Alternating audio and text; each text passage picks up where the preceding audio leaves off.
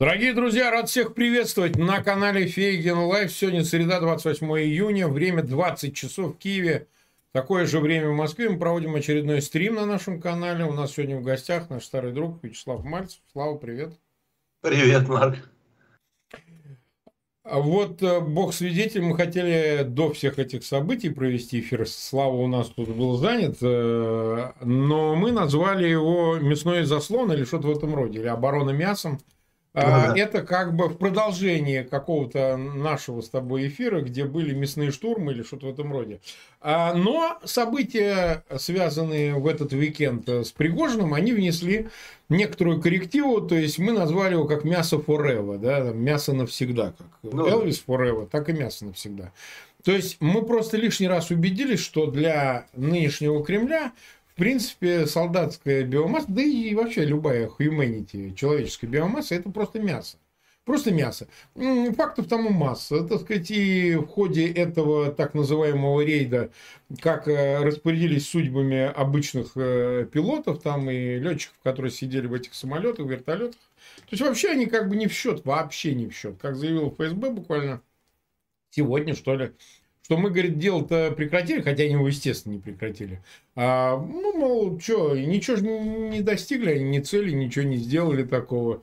Вот. То есть а, для а них что... Ты, ты понял, да? извини, ты понял, э, почему они дело прекратили формально? Потому что mm? вагнеровцы прекратили противоправную прекратили деятельность. деятельность. Да. То есть они... То есть это э, оконченные преступления, вот, ну, не Конечно, не, конечно. Да, да, да. Это окончено. окончено. Все, все, ничего больше С момента, с момента, да, естественно. Оно там не, не путем наступления преступных последствий они уже наступили в момент, когда они первые вот, вот просто двинулись, то даже заявили, что пойдут, уже можно так даже, ладно состав. про это, они летчиков сбили, то есть, понимаешь... Но летчики это уже все, это... Нет, получилось, это помнишь, как да. в этом, когда сэр Гамильтон, ну это не анекдот, это правда, где-то в Кингстоне да. там бухал, и его утром будет, а у него вот такая репа, и он говорит, сэр, вы тут разгромили постоялый двор. Он говорит, ну включите в счет. Говорит, сэр, вы тут там лошадь прибили, включите в счет. Он говорит, сэр, вы убили слугу. Он говорит, да включите его в счет.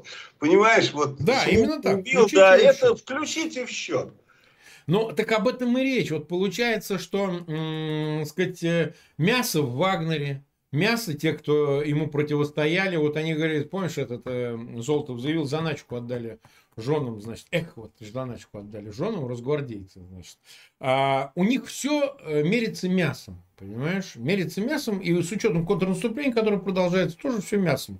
Вот об этом мы сегодня и хотели поговорить, о, в общем, низкой ценности, вообще практически не ценности, в, вот, э, что солдатской, что любой другой жизни, которой измеряются все их политические действия. Да? Ну, вот столько там угробили, 15 человек. Ну, это ж, э, они же отказались от своих преступных замыслов.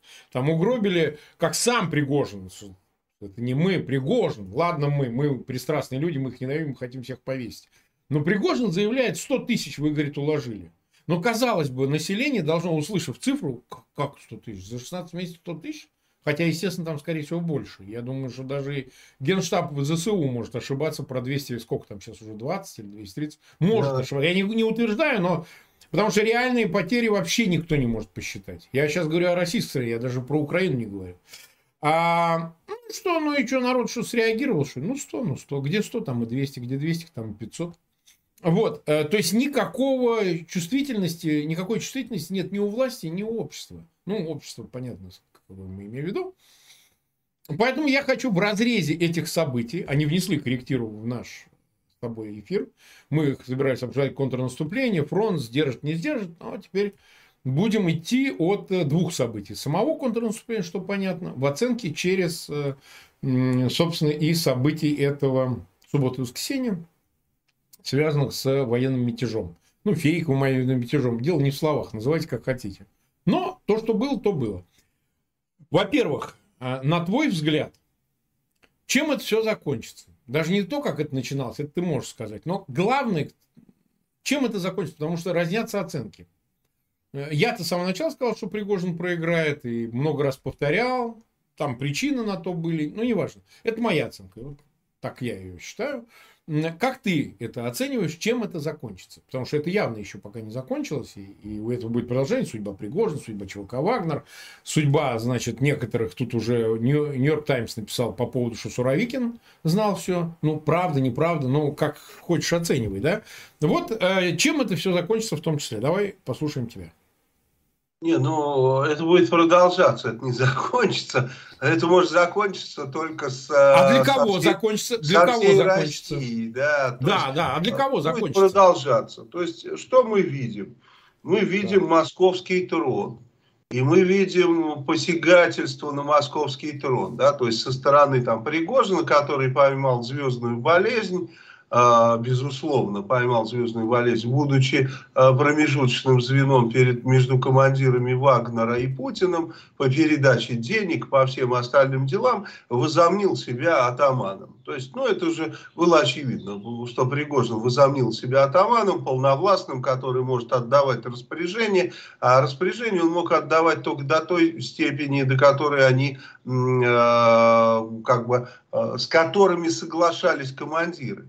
Я сразу еще год назад говорил, что Пригожин э, поймает звездную, вернее, поймал звездную болезнь, что Пригожин э, устроит обязательно кусание руки, которая его кормит, и будет предан своими командирами. Я сейчас э, ничего нового в этом смысле сказать не могу, так оно и есть безусловно, Пригожин э, пытался что-то там вытворить такое, чтобы продемонстрировать свою такую особенность, э, чрезвычайность, да, и, и прочее, прочее. Конечно, с ним играли его наверняка какие-то силы, но я думаю, что ФСБшники, которые его крышуют и выдают ему всякие паспорта, они его использовали в этом направлении, потому что им много чего не нравится, но не связанные с войной там или еще чем-то. Им не нравится, что они теряют власть, а, а они думают, что эта власть от них уходит кому-то, а она никому не уходит. Она просто растворяется, потому что власть в России теряет путинский режим. И Пригожинский мятеж хорошо это показал, когда люди поддерживали и когда, если ты помнишь, я говорил, что если украинская армия пойдет на э, Брянск, то через 22 часа будет в Москве. Пригожин доказал, что это именно так, его мятеж. А, конечно, продолжение будет еще. Видишь, Лукашенко, который мечтает быть царем московским, тоже понимает, что если его войско, которое 40-тысячное, даже половину этого войска, э, которое снабжено гораздо лучше, чем Пригожинское, пойдет на Москву через Смоленск, то он за очень короткий промежуток времени, за 14 часов окажется на Красной площади. И встречать его Лукашенко будут гораздо лучше, чем Пригожина. Встречать будут с караваями, в кокошниках и говорить, батька, наконец-то к нам пришел. Потому что ты же сам понимаешь, что если просто даже предположить, собрать вату и сказать кого вам царем, Путина или Лукашенко, 95% скажет, конечно, Лукашенко, нахер им Путин. Путин обосрался и даже раньше, когда Путин там был и царь, и бог, и воинский начальник, если были честные выборы и выбирали между Путиным и Лукашенко, выбрали Лукашенко. Я проводил неоднократно э, соцопрос, и везде он был в пользу Лукашенко. Ни разу не был соцопроса в пользу Путина. В России, я имею в виду. То есть он популярностью в России пользуется гораздо больше, чем Путин. Какие последствия? Представь, мигранты, которых сейчас э, несколько миллионов человек, сколько никто точно не знает. Больше десяти это точно. А насколько больше, не знает никто. Да? Последние вот три месяца, ой, последние, первые три месяца э, 23 -го года, это официально, въехали приехало 2 миллиона 700 тысяч, из них треть получила уже гражданство, основная масса получила разрешение на оружие, а многие уже это оружие купили, потому что кто-то судил им деньги, да, кто-то в диаспорах дает деньги на приобретение оружия. И понятно, что, конечно же, мигранты имеют такую массу, и люди из диаспор нам сообщали еще а, в декабре, что а, проводились, так сказать, штабные учения, ну, то есть диаспоры между собой обсуждали вопрос, в случае, если надо протестовать, ну, это так называется, сколько можно выгнать молодых людей, физически здоровых и так далее. Оказалось, что миллион человек, один миллион человек, это в декабре, сейчас, поверь, гораздо больше, это только в Москве. Представь, 20 тысяч пригожинских и миллион мигрантов в Москве. То есть это проблема гораздо большая для Путина, чем пригожинский, просто он не понимает пока, как это работает. И э, много чего показал этот мятеж, да, но главное, он показал, что в России нет власти, что в России нет силы, которая, ну, власть и сила, они тождественны, да, Пао, да, и в китайский иероглиф, да, рука с палкой, обозначает власть. Рука и палка. Вот нет э, руки, которая бы держала палку в России на сегодняшний момент. Все обосрались, когда ехали по Ригожинске, а вот это реальная палка. Да, кадыровцы спрятались, издалека выглядывали, а кто приехал в Ростов, того мордой положили сразу. Все эти тикток войска, очень смешно это выглядело и наглядно. Тем, которые рассказывают, вот приедут кадыровцы, они же там всех распустят. Ага, распустят. Он же посмотрели мы, как это будет, тем более Кадыров никогда в жизни свое войско никуда не отдаст, кто же его защищать-то будет. Поэтому сейчас совершенно очевидно, что будет продолжение, и что те э, силы, которые, э, ну, как бы отмалчивались, в стороне стояли, но они, конечно, принимали участие, они будут принимать какие-то решения. Смотри, кто-то а, попросил Украину не наступать, я думаю, и попросили в очень жесткой форме. А раз так, значит, эти силы уже не будут таиться, а, пытаясь защитить Путина. Ибо именно для этого было сделано, а, то есть попросили не наступать во время Пригожинского мятежа. Ну, чтобы... Ну, погоди, а, я тебе замечу, что Пригожинский мятеж длился всего сутки, ну, Ой, честно ну говоря, представь, если погоди, Украина погоди. готова к наступлению, что ж будут сутки ждать, это несколько часов не, и поехали. Не, не, тут суть не в этом, так сказать. И мы не видели того, чтобы на этот призыв откликнулись. Ну подожди, да я договорю. Из опытных а... военных упустил такой шанс. Никогда не поверю. Это шанс, который бывает раз в сто лет. Стоп, стоп, стоп. Я к тому, что ничего не останавливалось. Как двигалось все, так и двигается. Как на левый берег высадились в район Олешек, так и высаживались. И никакого вот внешнего признака, что кто-то там остановился переждать, пока идет э, э, этот рейд на Москву, ничего этого не было. Ну, не было. Ну, вот контрнаступления-то нет. Если то, что вот происходит, это контрнаступление, ну, я, значит, его как-то по-другому представлял. Понимаешь? Вот предположим, когда все происходило там с Пригожным, что одну бригаду аэромобильную ВСУ не, может, не могли отправить на э, этот Брянск, конечно, могли. Все, сразу же в России власть бы упала. Сразу не было никакого пути. Вот бригада ВСУ оказалась в Брянске. Даже не в Москве. Все, полная жопа, все прекращается сразу же. Поэтому этого не случилось. Раз этого не случилось, значит ну, как бы не, не, не я один стратег, да, и так далее. Поэтому я, ну, это мое мнение, можем, можем продолжать дальше, да, вот э, посмотри, что э, мы видим. Китай как-то себя он сильно не проявил, да, но мы же понимаем, что они напряглись, и что они, естественно, кулуарно участвовали. И им было очень интересно, чем это закончится. Сейчас Китай, в общем-то, уже не понаслышке, а на практике понимает, что если кто-то пойдет на Москву, он мгновенно дойдет за один день. Будет ли этот один день у Китая, чтобы прикрыть Москву, чтобы закинуть туда свои дивизии? Нет. Значит, движение сейчас же начнется. То есть они сосредоточены сейчас в районе Семипалатинска, мы знаем об этом, несколько китайских дивизий. Я думаю, что они должны в ближайшее время оказаться в Москве. Какие-то случились вопросы. Ты видел, а, Путин а, должен был выступить с эпохальным обращением и прочее, прочее заявили об этом э, Песков и заявил об этом Соловьев. О чем должно было быть эпохальное обращение? Ну, понятно, что на волне э, Лукашенко обращение об СССР-2 с Белоруссией и так далее. Кто-то же остановил Путина, кто-то сказал, слышь, ты куда лезешь, ты с ума сошел? Это раньше тебе выгодно было СССР-2 вместе с э, Лукашенко. А сейчас СССР-2 будет без тебя, будет Лукашенко царствовать. А ты пойдешь нафиг.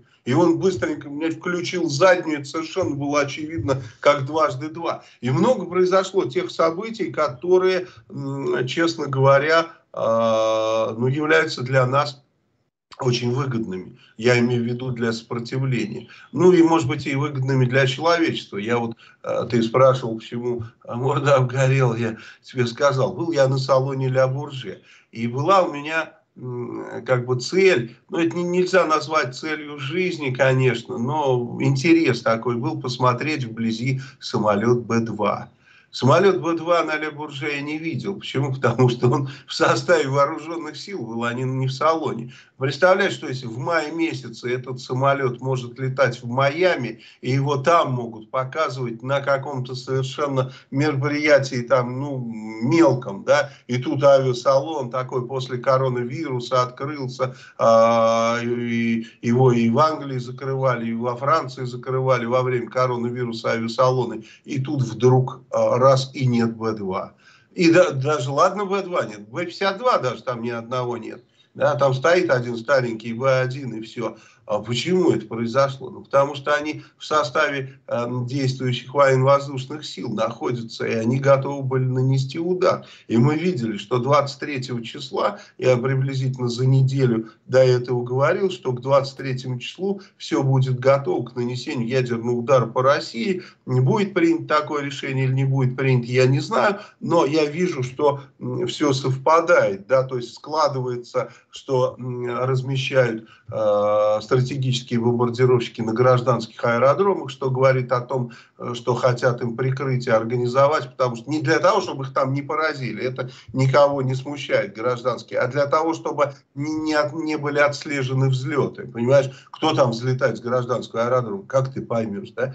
Поэтому э, много танкеров приехало, которые должны были заправлять в воздухе самолеты. Произошло перемещение самолетов Б-2, в том числе из Гуама. Ну и много-много-много всего. Даже, я говорю, на Ля Бурже не было э, самолета Б-2, что говорит о том, что он был в каком-то другом месте. Нам неизвестно, там условно на базе Рамштайн. И 23 числа, то есть звезды сложились так, что мог, мог быть нанесен тактический ну, удар стратегический по а, России, да, ядерный, но тактическими средствами, то есть по местам хранения ядерного оружия, по аэродромам соответствующим и по э, дивизиям РВСН, там, базам подводных лодок. Но этого не случилось. И, может быть, не случилось, потому что Пригожин восстал. Представь, они там сидят, говорят, ну что, будем там превентивный удар наносить. Говорит, да нет, да там вон, дураки восстали, посмотрите. Так что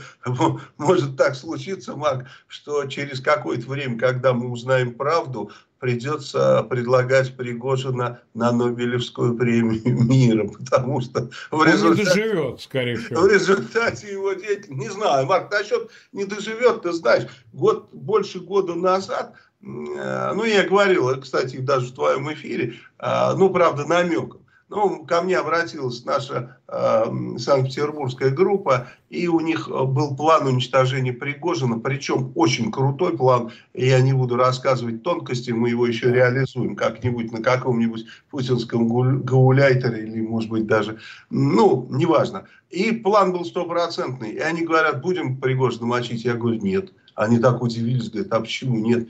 Я говорю, потому что если, э, цитирую, я сказал, если у нас такие враги, то нам и друзья не нужны, понимаете? Пригожин, безусловно, трикстер, безусловно, в этом, если условно его назвать, Асгарде, да, он Локи, такой Локи, который Локи. постоянно, да, что-то чудит. И в результате, э, конечно, это очень, это очень выгодно нам. Я думаю, что на этом не закончилась его деятельность. И Пригожин, конечно, выгоден э, в настоящий момент очень многим, хотя бы Лукашенко. Понятно, что никакого Вагнера там не будет, и никто Лукашенко никакого Вагнера не даст. Почему? Почему не будет?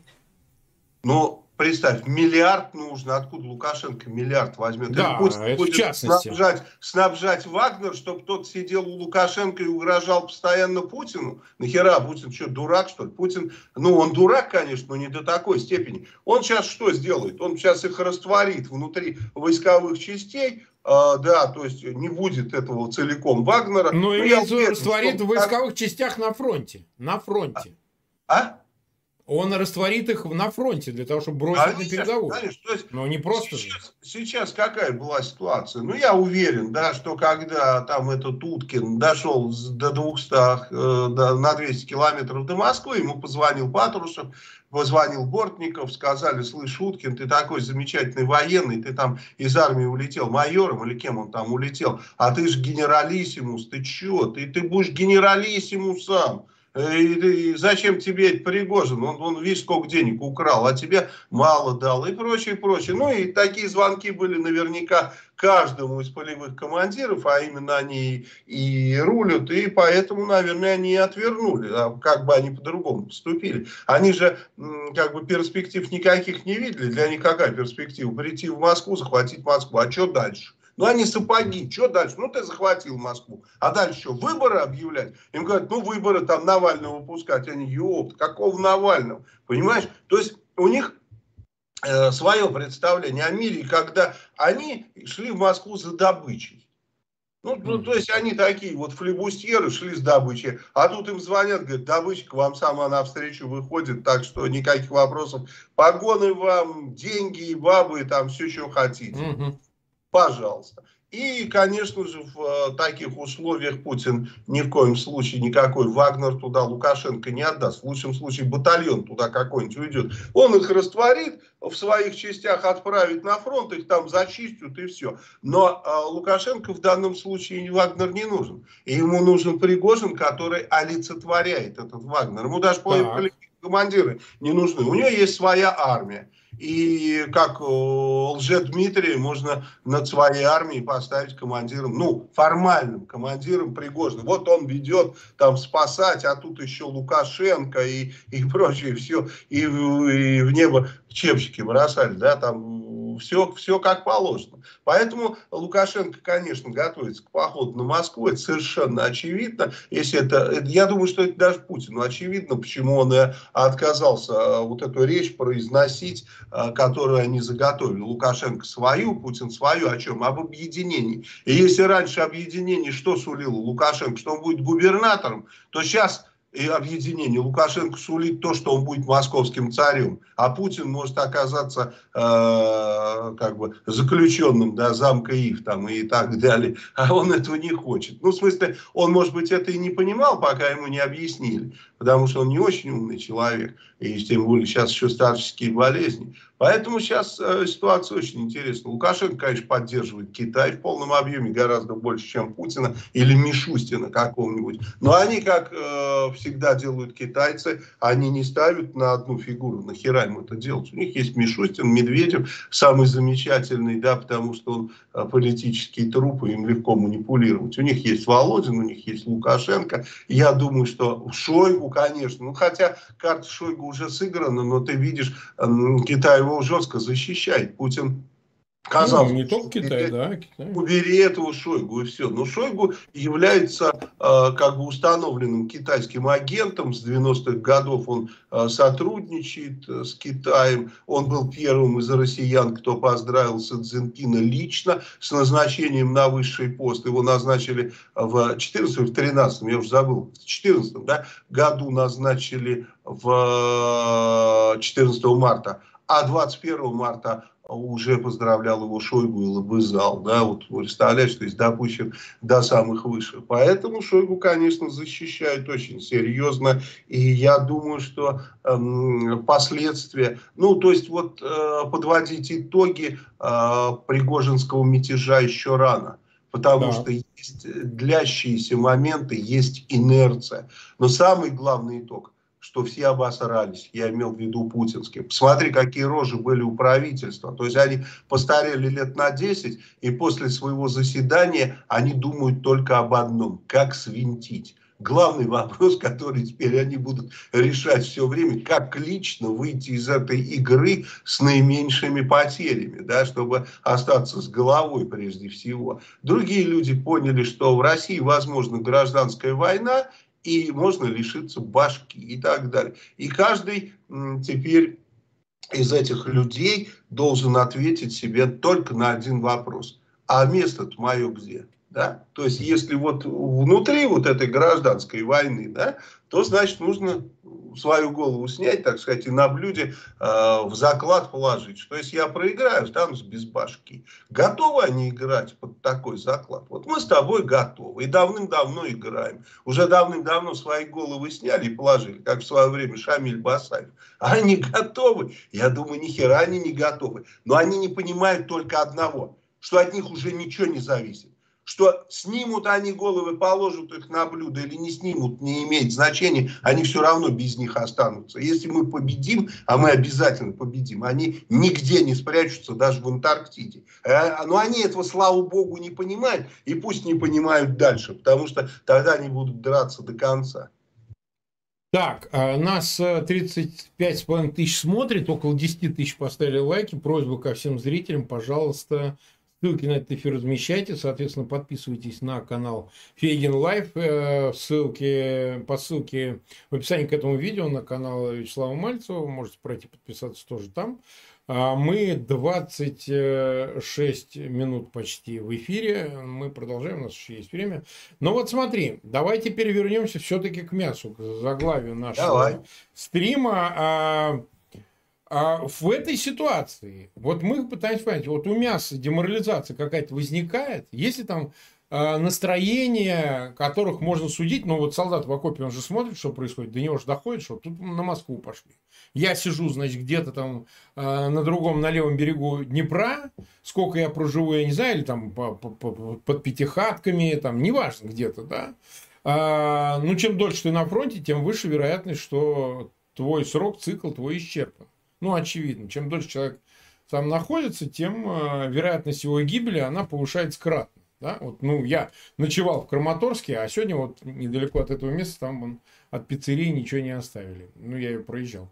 А вот, когда ездил на Донбасс вот, в мае. Я просто к тому, что вот солдат смотрит и думает, а что это я вот здесь сижу? Вот уже 16 месяцев, а сколько еще? Еще 6, еще 10, еще год и так далее. То есть ты полагаешь ли, что настроения меняются, что ну вот лето пройдет, еще тепло, там птички поют, а так-то в принципе дальше будет хуже, даже если, так сказать, не будут достигнуты там цели контрнаступления, не выйдут к воде, ну пусть, допустим, Мариуполь, Мелитополь, даже если, хотя не факт, э, все равно как бы с той-то стороны ничем хорошим-то это тоже не грозит. Вот чего. То есть российская сторона, но я имею в виду регулярные части, Министерство обороны, мобилизованные, там, контрактники и так далее, ну, как бы им ловить тоже особенно нечего-то, только ждать смерти. Это как-то влияет вообще отношение к ним, то, что, значит, не сменили непопулярного Шойгу, э, не сменили непопулярного Герасимова, они как-то будут э, по-другому себя вести в окоп. Вот что по этому поводу?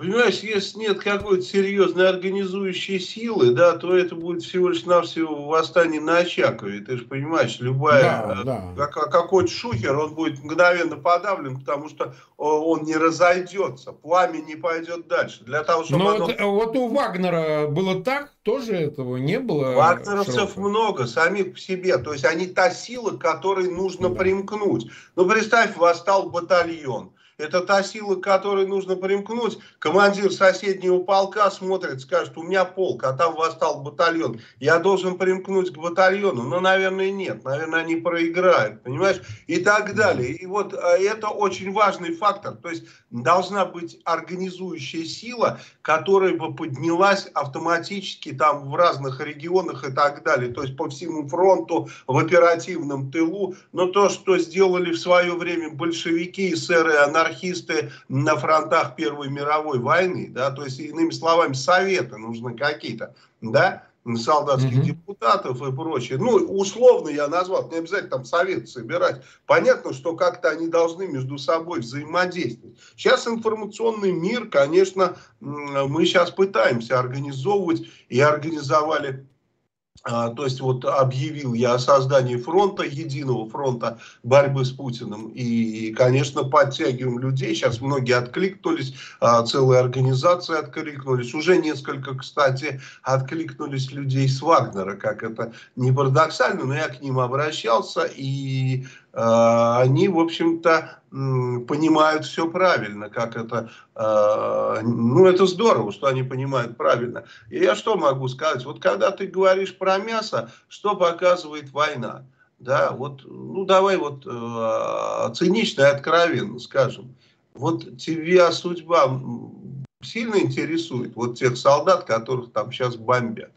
Ну, наверное, не очень. А, а, только, только в контексте, поведут они себя самостоятельно или нет? Правильно. Дезертируют они с фронта, пойдут Правильно. ли они выяснять, так же, как Вагнер отношения? А командиров их, которые сидят там, чай пьют где-то в Вообще нет, вообще нет а их и в том же контексте, как они себя поведут. Если назад побегут, то интересует. интересует. А если пойдут вперед умирать, то похер. А Путина что интересует? Не судьба не тех командиров, которые сидят в 100 километрах, не судьба вот этого мяса. И война, она демонстрирует только одно. Никого ничего не интересует, всем все похеру, понимаешь? То есть война притупляет такие чувства. Я не знаю, почему э, так происходит. То есть ну, включается какой-то особо циничный механизм, ну, наверное, для того, чтобы люди просто не сошли с ума. И поэтому люди, которые сидят в окопе, э, как-то инстинкт самосохранения вроде должен э, сохраняться, да, но мы же видим огромную массу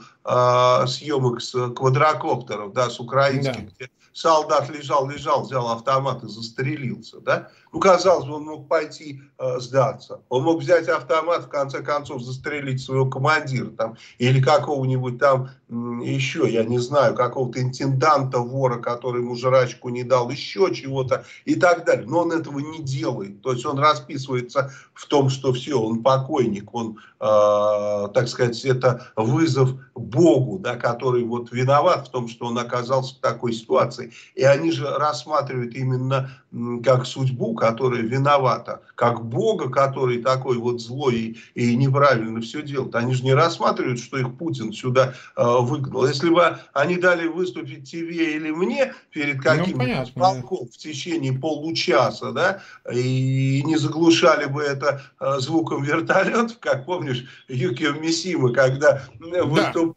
захватил штаб. Да, когда он захватил базу и выступал да. перед э, солдатами. Но, но да, они, они его просто не хотели слушать. Все шумели, и солдат ничего не слышали. Ну, Поэтому... они все равно э, отнеслись к этому несерьезно. У него шансов Нет, ну, это понятно, но в любом случае в любом случае Юкио Мисима сделал себе сипуку, и, и уж серьезнее этого трудно что-то представить. Поэтому, конечно, люди, которые способны пожертвовать собой, они очень-очень важны. Но, понимаешь, опять же, вот это самопожертвование, оно должно быть разумным, а не тупым. Вот вагнеровцы, которых там на мясные штурмы гоняют, это какое самопожертвование? Абсолютно тупое. Тебе сказали вперед, да, ты бежишь конечно. вперед.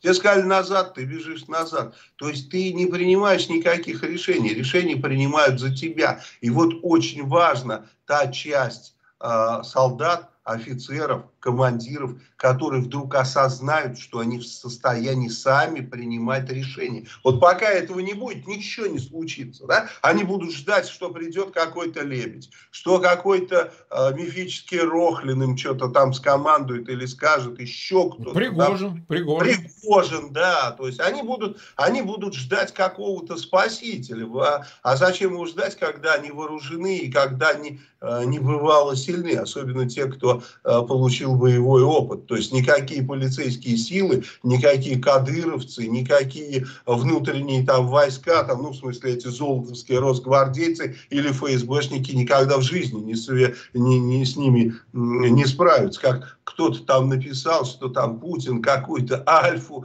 пошлет уничтожать этих вагнеровцев. Я так ржал, но это было так смешно, потому что, ну, представляешь, человек, который э, участвовал в боевых действиях там минимум год, да. Ну, конечно, да и отправить его, как, э, чтобы остановил его, причем таких людей там 20 тысяч, каких-то клоунов, которые захватывают безоружных там или плохо вооруженных террористов в, э, в бетонной коробке или в самолете, когда это уже все отработано там до мелочей, да, до, до секунды, как они там забегают, как они там защищаются от пуль, валют там, связывают и так далее. И тут друзья такие едут с буками на танках, на каких-то машинах с пулеметами, тачанка, эти, которым совершенно все похеру, сколько перед ними будет какое войско. Конечно, я думаю, сами альфцы там 10 раз перекрестились, а то и то, что до них это просто не доехало. Потому что если бы до них доехало, никаких альф, вымпелов и прочих просто бы не существовало. Потому что в России нет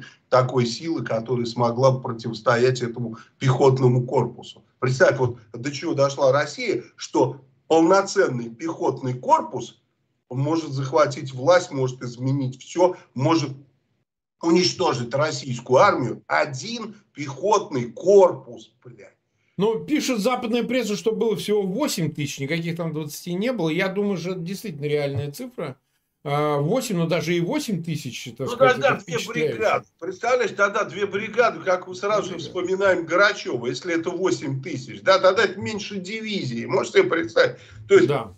Так э, мы и говорили, что достаточно иметь дивизию одну боеспособную и тех людей, которые готовы на поступок, можно с Россией делать все, что угодно. Поэтому, mm-hmm. если это так, а Лукашенко знает, сколько там было реально, да, ему сказали, там было 8 тысяч. Скажет, ю. Ну, на самом деле, вот давай представим себе, просто пофантазируем. Ну, вот все эти дороги мы с тобой знаем. Ну, даже если Да, там... я по ней, по этой трассе много-много раз ездил, да, десятки раз. Если там был даже 20 тысяч, все равно непосредственно в боевых действиях больше восьми бы и не смогло участвовать. Они просто не доехали. Ну, потому что э, ну, мощности трасс не хватило бы, чтобы они смогли, они не развертывались, то есть никакого развертывания войск не было. Хотя я бы на их месте, безусловно, мгновенно отправил колесницы в Москву, а, так сказать, э, очень важные силы отправил бы на Саратов, на э, Березовку, на Энгельский аэродром, на э, поселок Светлый. То есть рядом в одном месте самое большое хранилище ядерного оружия, авиация и ракетные войска стратегического назначения, тоже с ядерным оружием. И естественно, что Запад бы стал договариваться с тем, у кого в руках ядерное оружие. Ни с каким другим правителем Запад договариваться не будет. Вот кто имеет ядерное оружие, с тем и будут разговаривать. Поэтому умно было бы сделать, захватить Москву и арсенал самый большой в Березовке. Захватить, сидеть, потом курить и говорить, ну давайте разговаривать. Выборы надо, давайте выборы там и прочее, прочее, прочее. То есть здесь уже есть, а, так сказать, на чем торговаться. Ну, видишь, Пригожин оказался э, хорошим трикстером, да, но плохим стратегом, но это и ожидалось. И поэтому как-то а, не, ничего не произошло. Но мы видели, что со стороны Путина ничего не произошло, кроме переговоров.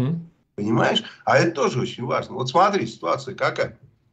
Я когда сел Э, в поезд, да, и узнал о том, что ехать в Ля Бурше, узнал о том, что Пригожин восстал, да, а, ну, я раньше чуть-чуть узнал, ну, перед поездом мне сын говорит, ну, что мы будем делать? Я говорю, что, ехать? Он садимся в поезд, он говорит, а, что будет делать Пригожин? Я говорю, глупости. А чем это все закончится? Я говорю, договорятся. Он говорит, ну, я так же думаю. Вот, и мы спокойненько уехали, рассуждая о, так сказать, о гражданской войне в России. И что я могу сказать? Ну, Путин же как бы это мало рассчитывал. Он рассчитывал на переговоры, да, если бы они не получились. Ну, не получились переговоры, а Уткин находится в 200 километрах от Москвы. То есть власть Путина была бы не сложена. Сто процентов не сложена была бы, ничто Уткина не остановило бы, да. Так а, вопрос, мог ли Путин остановить Пригожинский? Конечно, мог. То есть, обратим внимание, участок Ростов э, до э, поворота на Белую Калитву, ты прекрасно mm-hmm. знаешь дорогу, да. даже не от Ростова, а от шахты. Как раз такой достаточно... Это в Ростовской области, город шахты, может, не да. все знают. И со всех сторон практически никого нет. Ну, какие-то кафешки есть и так далее. То есть, дорога, степь, укрыться негде. Да? И рядом, э, буквально в 500 километрах Энгельс, с Энгельским аэродромом, с дальней авиацией. То есть достаточно поднять из Липецкой области Су-25, уничтожить буки, которые на марше идут, и все их снимают, и, и всем ясно, где они находятся. Да? Прилетают Су-25, гробят эти буки на марше, пока они не развернулись. Потом прилетают э, Ту-22М3, прилетают Ту-95, прилетают Ту-160, и с высоты километров 12-13 сваливают такой бомбовый запас, что охереешь. И то есть все испепеляют на этом э, промежутке, то есть ковровые бомбардировки проводят. Все, Пригожинских нет. Вот, вопроса нет никакого, да, они не дошли, дошли, вернее, до поворота на Белую Калитву. Дальше они не смогли пройти, их просто испепелили. А почему Путин так не сделал? Он рассчитывал, что они договорятся, а если бы они не договорились?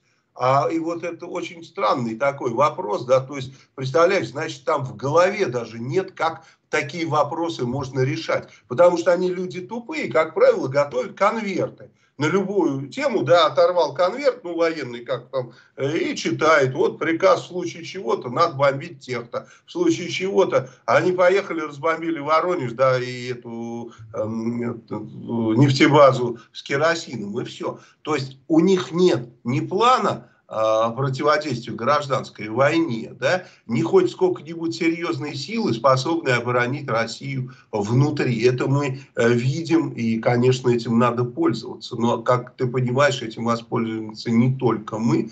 Я думаю, что сейчас начнется такой рок-н-ролл, что все охренеют. Угу. А мы уже почти 41 минуту в эфире, 42 300 нас смотрят, больше 12 тысяч поставили лайки, напоминаю, Зрителям у нас сегодня еще два эфира. По окончании э, этого эфира с Вячеславом Мальцевым через буквально 19 минут у нас в эфире Мухтар Аблязов, казахстанский оппозиционер, находящийся в миграции. А с ним мы будем обсуждать последние появившиеся публикации относительно помощи со стороны Астаны Москве в э, таких серых поставках, в схемах обхода санкций, поставках продукции двойного назначения, военного назначения. Вот все это будем подробно обсуждать обсуждать. Ну и, конечно, как всегда, в 22 часа по Киеву и Москве а, в эфир выйдет э, вместе со мной Алексей Арестович. Вот мы подведем итоги дня, все, что произошло за эти два дня, что его не было в нашем эфире. Так что не пропускайте. Сразу после этого переходите по ссылке на эфир с Мухтаром Аблязом, а потом, соответственно, с Алексеем Арестовичем. Вот смотри. Давай тогда так рассудим, опять же возвращаясь все время к э, ничтожности э, этой массы, вкинутой в войну и э, без перспективы на выживание по существу. А давай рассмотрим еще вот какой момент. Путин, Путин, он же ведь не решился, даже не звучало, что какие-то части снимут с фронта и, на, и поставят, э, перекинут в Москву самолетами там, и так далее, авиацией, а, для того, чтобы остановить движение колонны. А, Вагнера, так сказать, э, ну, понятно, что 8 тысяч победили, не победили, прошли, не прошли, но остановить их реально могут не полицейские, не Росгвардия, не ФСБ, конечно, только настоящие армейские части, желательно, конечно, ну, нужные, нужно, чтобы они побывали в боях, потому что, еще раз повторяю, они готовы и умирать, и убивать. Это очень важная, важная вещь. То есть у них нет этой рефлексии перед нами гражданские, перед нами россияне. Убивать всех, э, малых, взрослых, детей. Именно Господь так отличит своих. Да, ну, как бы это ни звучало цинично, но ведь речь именно об этом. Путин не решился. Не решился их снимать. Более того, под фактом он заявил, они хотели, чтобы мы ослабили фронт. А, передислоцировав части с передовой вот сюда для обороны Москвы. А ведь, по сути дела, те, кто сейчас воюет, о чем я и пытаюсь сказать, окажись они вот в такой близости с теми же, с кем они рука об руку воевали, я имею в виду ЧВК Вагнер, не факт, что они стали бы с ними а, ради Путина, защищая Путина, воевать. Они бы могли сказать, слушайте, а давайте мы договоримся.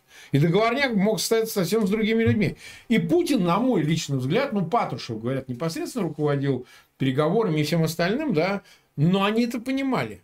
Они понимали, что лучше Кантемировская дивизия, там, московский гарнизон, там, подтянуть а, кого-то с Урала и так далее. Но не дай бог брать тех, которые уже вкусили этой прелести военного и политического руководства – находясь на территории Украины. Вот этот момент очень важный, так сказать. Э, боится ли он повторения, уже теперь, может, и не ЧВК Вагнера, но вот действительно тех, кто, собственно, думает-то так же, только выразить не может, и, как ты говоришь, нету организации. Но а, при другом, при повторении новых таких же событий, я не знаю, может РДК пойдет с Легионом или еще кто-то, а готов ли он будет, на твой взгляд, защищаться с помощью таких же ЧВКшников, как и этих ЧВКшников, таких же военных, там, мобилизованных, контрактников, бог знает, может, даже срочников. Вот кого, кого он готов использовать, кого нет. И насколько они боеспособны. Ну, он готов использовать всех, это совершенно точно. Так. И то, что ты сказал, но это, этих не готов. Это, это правильно, но это последний пункт, понимаешь? То есть, да. что он боится, что они перейдут на э, сторону ну, восставших. Но это последний пункт, который может не случиться по двум причинам. А это первые пункты. Да, первый пункт. Э, ну, там на фронте э, находит, а, да, даже так, первый пункт, сколько Путин разворачивал войска, э, чтобы начать войну? Год. Можете себе представить, развертывание войск у Путина год, блядь, составил. Год, Марк. Какие, какая переброска войск. Но он два раза передислоцировал в 21 Да, мгновенно, раза. мгновенно пресечь движение Пригожина. То есть это мало, вернее, не маловероятно, это вообще фантастический вариант взять с фронта и отправить, да как бы они успели, они еще в сапогах, в скороходах, то есть этот вариант сразу... Не, наверное, ну на самолете, по-другому никак. А ну сколько ты перевезешь на самолете? 200 человек, ну... и то они не тяжело вооруженные. Да? Сколько можно перевести самолетами? Нельзя перевести много. Ты можешь перевести аэромобильную какую-то бригаду, все. И, и то это как-то очень сомнительно, потому что их взять из окопов, туда посадить, они полетели, там ну, они прилетели уставшие вот такие, надо им в бой. И, и там они не прилетят сразу все вместе, они прилетят там по батальонно, грубо говоря. И это, это бестолков. Это первое. Да, втор, второе, и это очень важно, да, помнишь, дивизия, ну, различные как бы э, ее наименования были Бранденбург 800, да, то есть это был гитлеровский спецназ. Это люди, которые могли делать все, они знали кучу языков, они умели передавать э, на ключи, они водили любой транспорт, они делали все. Что сделал Гитлер с ними? Он бросил их на фронт, и они все погибли. Практически mm-hmm. все. От Бранденбурга только э, в Праге осталось там меньше, меньше батальона. Меньше батальона от такого огромного соединения или даже формирования. Потому что, наверное, это было больше дивизий, скорее всего, это был корпус. Да? Вот. Ну, формирование а, любое. И получается, вот мы видим, что Путин делает абсолютно то же самое. То есть там, где нужно заткнуть дыры, там, где нужно кого-то послать в огонь, он отправляет наиболее подготовленных, отправляет спецназ, он положил там всех десантников, хотя тоже они, я бы не сказал, что хорошо воюют, и прочее, прочее, прочее. То есть все спецназовцы там у него легли. Есть у него боеспособные части или их нет, я не знаю. Но если они есть, переместить их невозможно. А если они есть и их можно переместить, то они тогда войдут в сговор с Пригожиным и, и, и все равно ничего не получится. То есть это бессмыслица абсолютно. Поэтому конечно, у Путина э, были вилы, так это назовем, то есть он, он понимал, что, э, ну или не он понимал, кто-то ему подсказывал, что как бы э, себя не повели, да, э, могут э, получить геморрой. Единственная армия, которая могла выдвинуться на спасение Москвы, единственная, подчеркиваю, это армия Лукашенко. И вот тут полный облом, потому что, представь, Лукашенко приехал бы спасать Москву от Пригожина. Он бы оттуда уже никогда не уехал и спас бы так, что стал московским царем. Я думаю, что все эту э, комбинацию очень хорошо поняли, но она никуда не делась. Это может случиться в любой момент. Он пойдет через Смоленск, никто его не остановит. И сейчас будем смотреть, какие последствия, что будет придумывать Путин. Ему нужна какая-то помощь. Будет ли это северокорейская армия, будет ли это китайская армия и так далее. В любом случае ему нужна помощь физическая, нужны солдаты, не вот тот сброд, который сейчас Э, там они набирают, да, путинцы, а реальные солдаты, которые способны вести современную войну, то есть умеющие пользоваться дронами, современной техникой, хорошо вооруженные, не боящиеся смерти, да, и имеющие цель, то есть обязательно они должны быть мотивированы. И вот это главная проблема у путинцев Да, можно набрать солдат, можно денег им заплатить, но чем ты их мотивируешь? За деньги жизни отдавать немногие любят, особенно когда проигрывают, это сильно не нравится. Обычно наемники, если проигрывают, разворачиваются, жопу в горсть и разбегаются, потому что мертвым деньги не нужны. Да и деньги на самом деле не очень большие. То есть, если пойти с этим оружием грабить банки, наворуешь гораздо больше. Да, или просто Резонно. Резонно. население трясти, хотя бы в каких-то районах, типа там Рублевки. Представляешь, сколько, сколько может набрать? Там ни, ни, ни, ни одна война за тысячу лет столько денег не даст. Поэтому я думаю, что сейчас очень серьезная проблема встала перед путинцами. Она уже давно стояла, но они ее не видели. Э, что делать? И будут они э, решения принимать в кратчайшие сроки и пытаться защититься. И, как правило, ну, как обычно, это решение будет дурацким. Это будет большая глупость, которая приведет к еще более худшим последствиям. Так. Мы уже 50 минут в эфире. Буквально последний вопрос, потому что Будем уже да, да. завершать. Да, ну, у нас следующий эфир, но вот смотри. А, вот мы обсудили, каково это все. Теперь надо последний вопрос э, обсудить, касающий, как это, все, что случилось, скажется на ядерном шантаже. Мы видели, что буквально накануне долго они педалировали эту тему, и Лукашенко, и Путин, и не отказываются. Вот Лукашенко повторяет на свой лад, что вот мы перемещаем э, тактическое ядерное оружие на территорию Беларуси.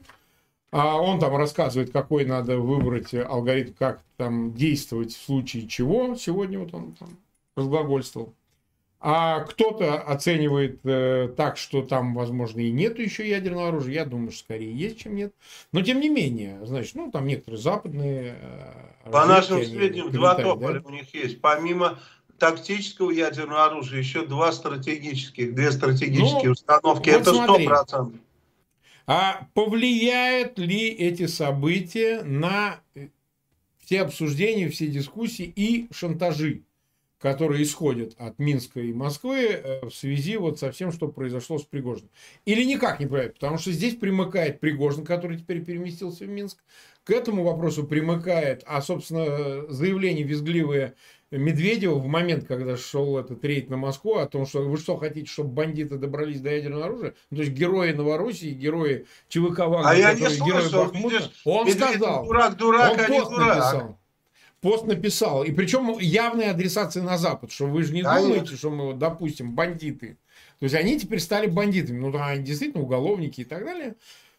Как это все может повлиять на э, вопрос э, этого ядерного стандарта? Потому что робкие голоса с Запада сейчас звучат, ну, если у вас такой бардак, то ну, как-то это все, это, наверное, бардак всего касается. Ну, вот, э, на твой взгляд. Давай, давай говорить откровенно. Запад сразу выдохнул, как только Пригожин восстал. То есть э, опасность применения ядерного оружия сократилась многократно. Боятся, Почему? когда ядерное оружие в руках у Путина. В руках любого другого бандита оно не будет таким страшным, потому что э, ну, Путин это особая тварь. Это первое. Э, Лукашенко очень, как ты видишь, э, хочет оседлать этого коня, ядерного, да, и постоянно да. рассказывает про ядерное оружие, что у нее есть кнопка, то есть он привыкает. Это он примеряет шапку Мономаха таким образом. Ты же понимаешь, что шапка Мономаха, да, корона Российской империи состоит, в общем-то, из двух орлов вот этих. Первый орел, собственно, это власть, и второй орел, это, конечно, ядерное оружие. Если у тебя нет ядерного оружия, ты никто да, ты будешь подчиняться Китаю, Украине, НАТО, кому хочешь будешь подчиняться, Финляндии будешь подчиняться, но не, не, не, не будешь самостоятельным правителем. Если у тебя есть ядерное оружие, конечно, ты будешь самостоятельным правителем в России, ну или относительно самостоятельным, но в любом случае суверенным а, может быть только тот, а, кто обладает силой. А сила на сегодняшний день в России только одна, это ядерное оружие, все остальное слабость Все остальное слабость. Нечего больше противопоставить никому, кроме ядерного оружия. Что, ЧВК Вагнер, что ли, 20 тысяч можно противопоставить? Нет. В России нет ни армии, ни авиации, ни флота, ни, ни, ни мыслей никаких, ни денег. Все разворовали, все уничтожено. Есть только ядерное оружие. Все, больше ничего нет. И поэтому, конечно, это единственное, что всех интересует. Даже не нефть и газ, это нефть и газ потом. Поэтому, конечно, Запад бы очень хотел ввести Украину в Совет Безопасности в качестве постоянного члена, передать ядерное оружие России Украине, ну mm-hmm. и как бы забыть на некоторое время об этом. Другой вариант, э, если Россия как лоскутное одеяло распадается, выслать свои специальные подразделения для захвата мест хранения ядерного оружия и потом просто его переработки. Тоже это очень хороший бизнес. Как ты понимаешь, ядерное оружие нельзя будет хранить, да, но зато можно забрать ядерные материалы, и они денег стоят нормальных, так что еще подзаработать на этом.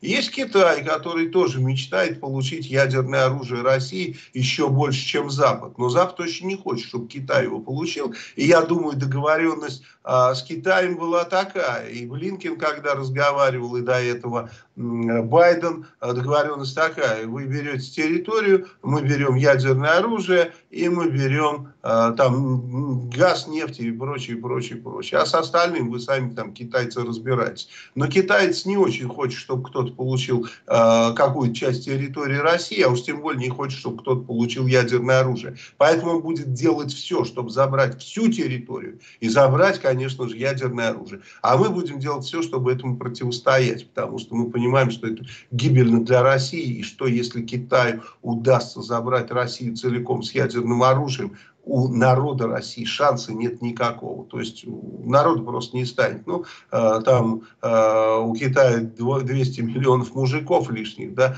а женщин ну, в России да. даже столько нет. Ну, а из остальных... А, а, они так, могут и, и другим удовлетвориться. Да, и собачьи консервы из остальных просто сделают, и все. А Ватя расскажет, кстати, что все прекрасно, китайцы будут за вас воевать, они за вас будут работать, а, а вы будете сидеть, есть пельмени, знаете, и, и смотреть там телевизор или, или в интернете там. Ну, и пельмени с пивом, конечно, без, без пива какие там пельмени. Без пива, конечно, куда уж там. Ну что же, на этой ноте обнадеживающей в кавычках мы да, заканчивая наш эфир, мы 56 с лишним минут находились в эфире. Почти 44 тысячи человек нас в прямом эфире смотрят. И 15 тысяч поставили лайки. Я благодарю всех зрителей. Пожалуйста, ссылки на этот эфир размещайте в своих аккаунтах в социальных сетях, группах. Обязательно ставьте лайки. Ну и подписывайтесь на канал Фейгин Live и на канал Вячеслава Мальцева. Описании к этому видео по его имени Вячеслав Мальцев. Вы можете пройти и смотреть эфиры там. А у нас буквально через 4 минуты новый эфир э, с Мухтаром Аблязовым. Так что не уходите далеко. Ждем вас на новом эфире. И слава пока. Смерть тиранам, власть народу. До свидания. Удачи всем.